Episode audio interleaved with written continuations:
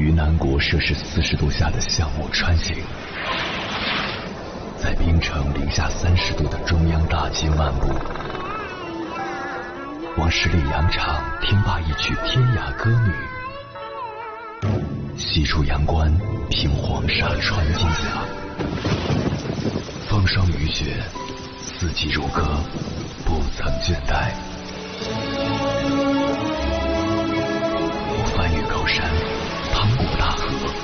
无所畏惧水深和火热，只为打破这千山万水的阻隔，与你相遇。我是英波，我在原来的地方等你，不见不散。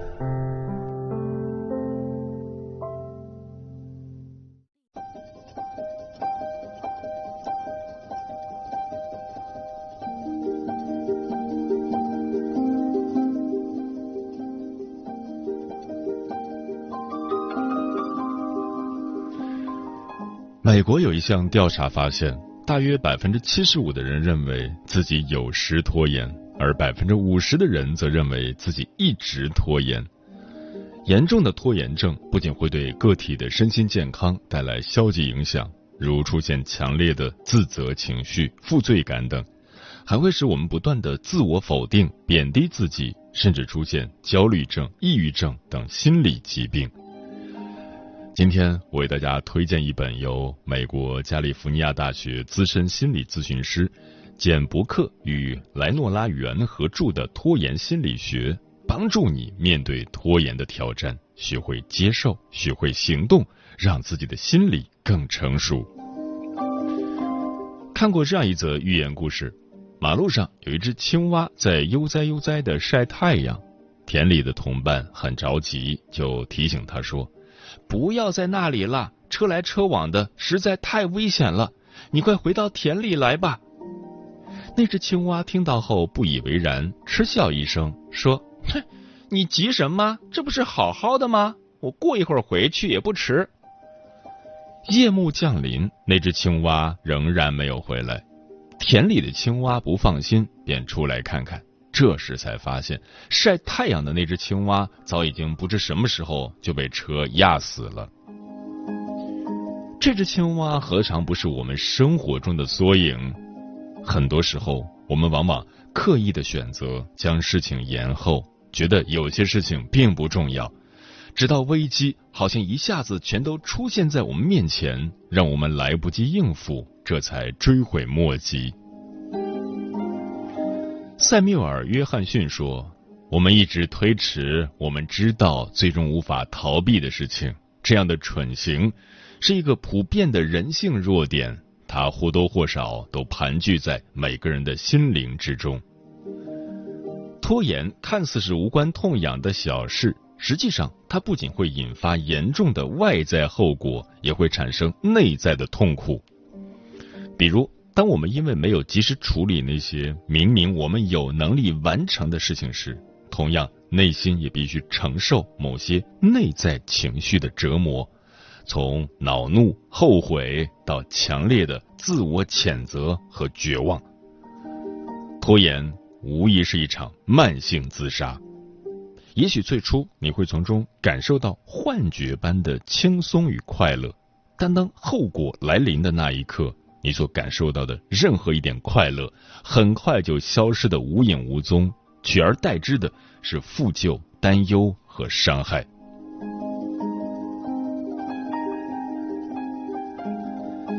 心理学家乔治·哈里森说：“拖延是一种不能按照自己的本来意愿行事的精神状态，是缺乏意志力的表现。”研究发现。约有百分之八十的人在拖延过程中情绪随之起起落落，虽然他们想要事情有所进展，但是最终却不可避免的慢了下来。尽管他们开始了一项新的任务，并努力想要完成它，但是在这个过程中，一连串的思绪、情感和行为波动仍然会影响他们。他们呈现出诸多共性，我们称之为拖延怪圈。为什么拖延总是紧紧围绕着我们呢？简伯克与莱诺拉·袁告诉我们，人们之所以进行拖延，很大一部分原因都在于他们对未知的恐惧，而拖延只不过是应对这种恐惧的一个心理策略，仅此而已。当一件我们不得不做的事情摆在面前时，我们惧怕失败，以至于宁愿拖拖拉拉，甚至有时候不惜面对灾难性的后果，也要避免自己的最佳表现被人评判。然而，我们每个人都是平凡且普通的，过度追求完美，因为一件事的失败而否定自己，于是尝试新事物时，即使下一次想要努力做好，也往往事与愿违。追逐完美就像追赶地平线一样，你一直往前赶，但是从来也不能够真正的赶到那里。拖延并不可怕，它是由我们对失败的恐惧衍生而来，却从不是我们拒绝成长、退缩、放弃和拖延的理由。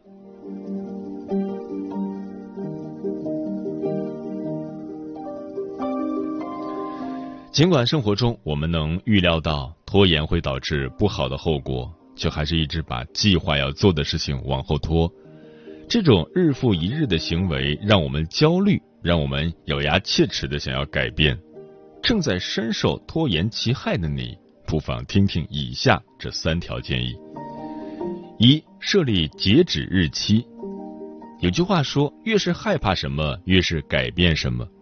当你因为拖延失去动力时，不妨给自己设定一个完成它所需要的时间目标。这个目标要切合实际，它非常小，却又可以给你带来进步感和成就感。例如，我要在周六周日打扫完家里的卫生；我要用一周时间改善自己的生活习惯；我要在今天之内把这项工作做完。设置截止日期不仅可以让我们快速的按时完成任务，它也是对我们心理的一种保护。所设定的时间期限越短，你就越容易起步。即便事情在一开始的时候进展并不顺利，甚至遭遇磕磕碰碰，也请一定在限定时间内坚持下去。毕竟，只有迈出一小步，才能实现一大步。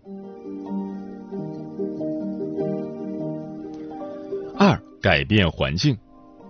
管理学上有个著名的鲶鱼效应，他说的是从前沙丁鱼在运输过程中成活率很低，后来有人发现，在沙丁鱼中放一条鲶鱼，情况就会有所改观，成活率会大大提高。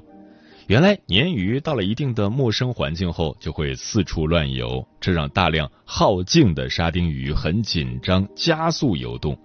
这样，沙丁鱼缺氧的问题就迎刃而解了，沙丁鱼也就不会死了。同样，这个道理也适用于我们人类。人是社会性动物，极其容易受到周围环境潜移默化的影响。正所谓“近朱者赤，近墨者黑”。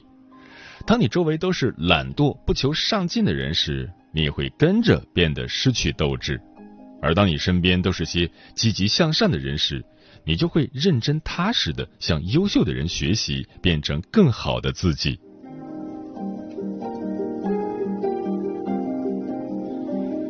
三摆正心态，有句话说得好，心态决定状态。哈佛大学曾做过一项研究，发现一个人在工作中能否取得成功，百分之八十五的概率源于一个人的心态。只有百分之十五的概率源于一个人的智力和工作经验，也就是说，一个人心态的好坏，在很大程度上直接决定了他的人生成败。多数拖延者并不明白，在他们经常把事情搞得一团糟时，不过是因为不敢正视失败。其实，换个角度来看，失败可能会让你伤心和失望，但是成败。并不决定一个人本身的好坏，事实上，失败反而会让你拓展自己，并从中学习。正如德威克曾经提出过一个发人深省的问题：成功是为了学习和进步还是为了证明你聪明？因失败而拖延时不如摆正心态。结果并没有那么重要重要的是你学到了什么提升了什么。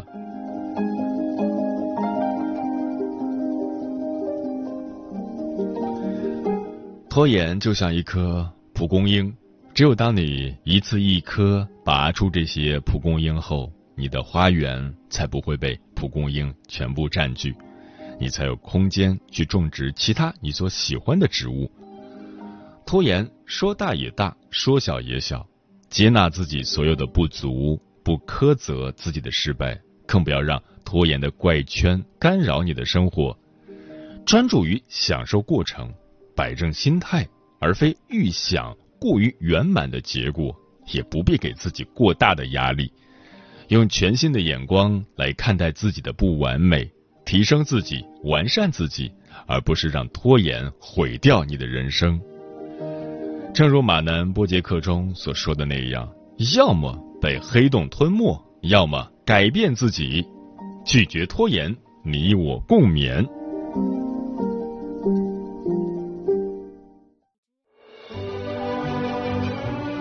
越过山丘，谁在等候？跨过河流，你已走了很久。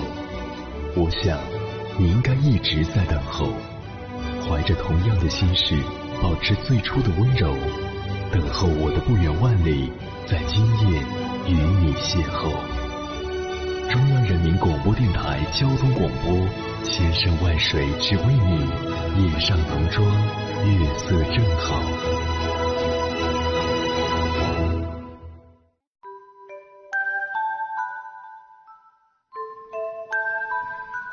谢此刻依然守候在电波那一头的你。你现在听到的声音来自中国交通广播心灵夜话栏目《千山万水只为你》，我是迎波。今晚跟朋友们聊的话题是拿什么来拯救你我的拖延症？对此你怎么看？微信平台中国交通广播，期待各位的互动。丽丽说：“我今年大二，虽然每周都会去图书馆，但总有拖延症。”刚坐下来没多久，就会忍不住拿起手机玩七八个小时，有效学习时间也就三四个小时。听着节目开始反思自己，真的该好好践行一下主持人介绍的方法，改掉拖延症，将时间充分利用起来。猫小姐说：“我的诀窍是，当你疲倦、慵懒、拖延症发作时，站起来去整理屋子，拖拖地。”打扫一下卫生，或者吃一点水果，喝杯茶，洗把脸，给自己换个脑子，就可以继续开始工作。嗯，相信很多人都有这样的体验。你觉得有很多事该做，但不想做，于是绕了过去，又忍不住回想，最后自己心烦气躁，充满负罪感。你早早排好计划和工作，却一拖再拖，拖到最后一天或者最后一刻才开始动手，结果只能应付了事。你心里惦记着老板交代的活儿，却又忍不住一遍遍的刷网页，只看一眼再看一眼。下班时间到，正经事没干完，被老板堵在门口加班干活。接下来，千山万水只为你，跟朋友们分享的文章选自有书。名字叫《所谓的拖延症不过是撒旦五分钟》，作者蔡冲。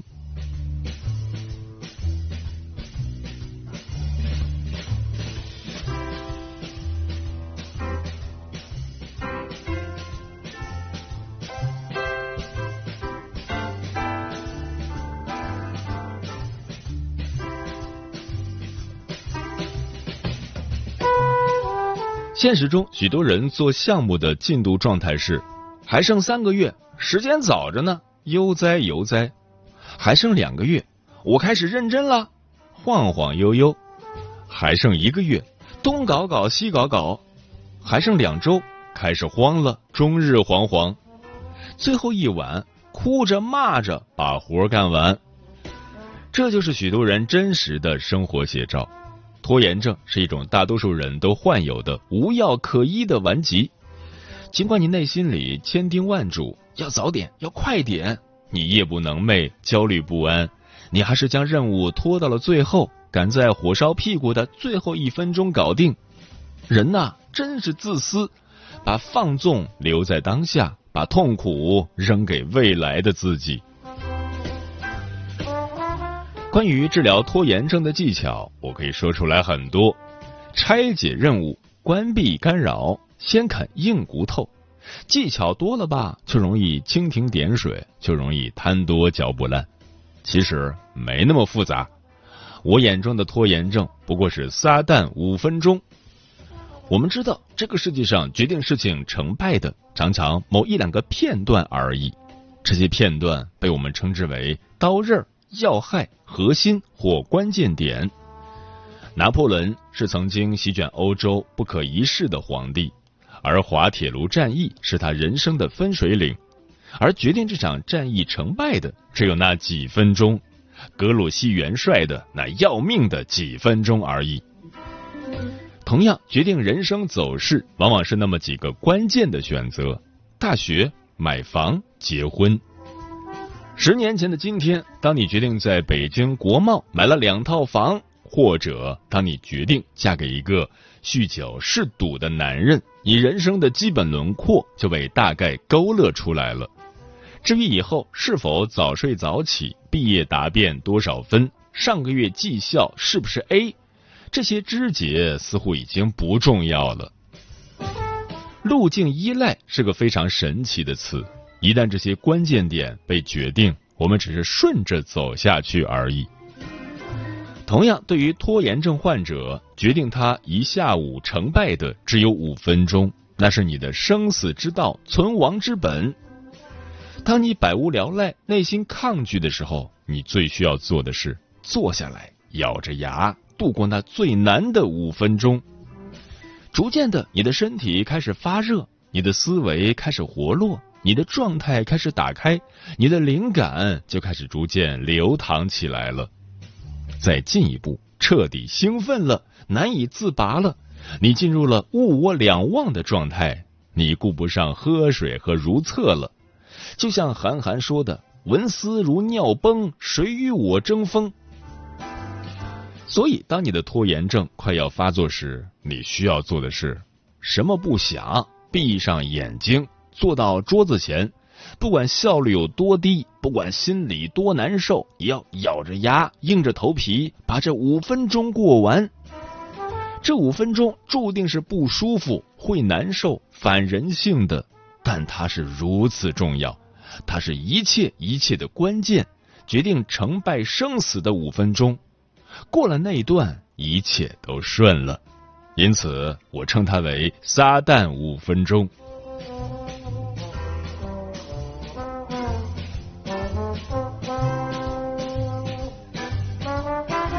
除了撒旦五分钟，我还有几个技巧抛砖引玉，供你参考。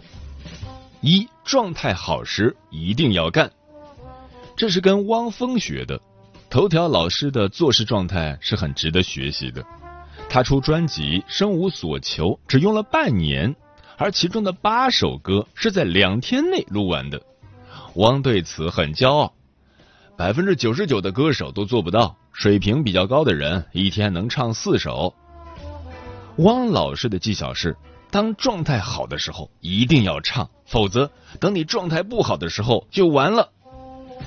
时间和时间不是等值的，好状态下的时间是高净值时间，它是一种资源，一定要拿来干活、攻坚、啃硬骨头。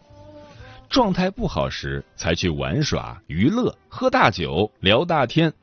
拿着高净值时间去蹉跎，太奢侈了。二，憋住这口气，干活的时候要专注，心要静。一旦状态来了，就要趁热打铁，要憋着一口气，不能让它散了，尽快的把工作量落地。不要想什么，刚刚半小时进展不错，我歇会儿吧，这样气就散了。等身体凉了，再想热起来，费时间费情绪。这时候就要一鼓作气，彻底歼灭，完全处理干净了，再想着休息。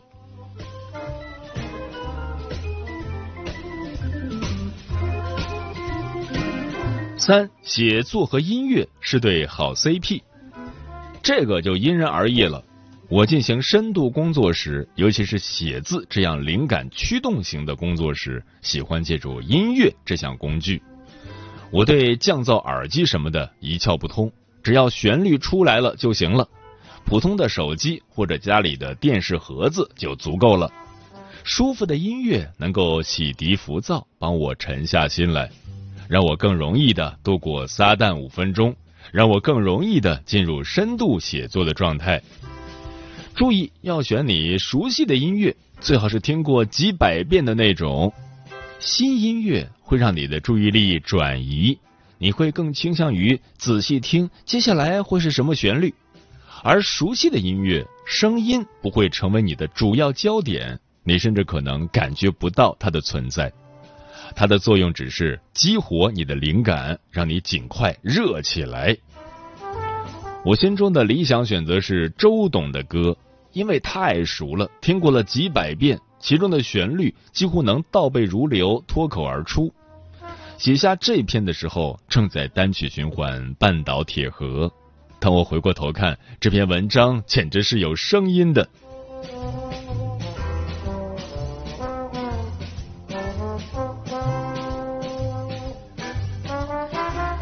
我知道和拖延症的较量是一场战争，和惰性的战争，和人格缺陷的战争。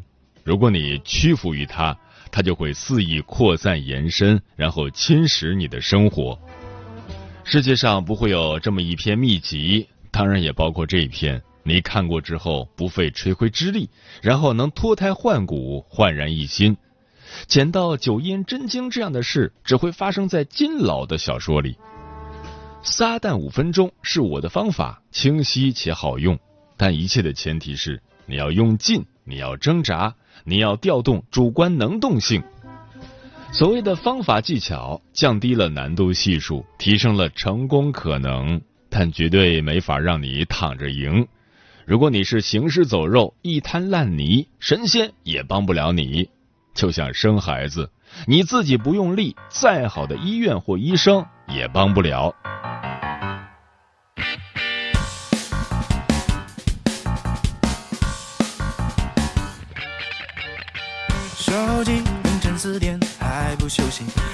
气透过缝隙悄然入侵，未来未知。沉迷，悬而未定，拖延成疾，没执行力。对比半年之前没有改变，太多想法堆积，不易实现。热血一觉醒来，完全冷却，不遮不掩，浪费时间。我想要把所有梦实现，我不想再一味的拖延。一半的夜晚用来自我欺骗，一半的夜晚用来孤影自怜。入睡前总是一往无前，一半的白天用来废话连篇，一半的白天用来自信自贱。天黑前总是字句不前，要不推到明天。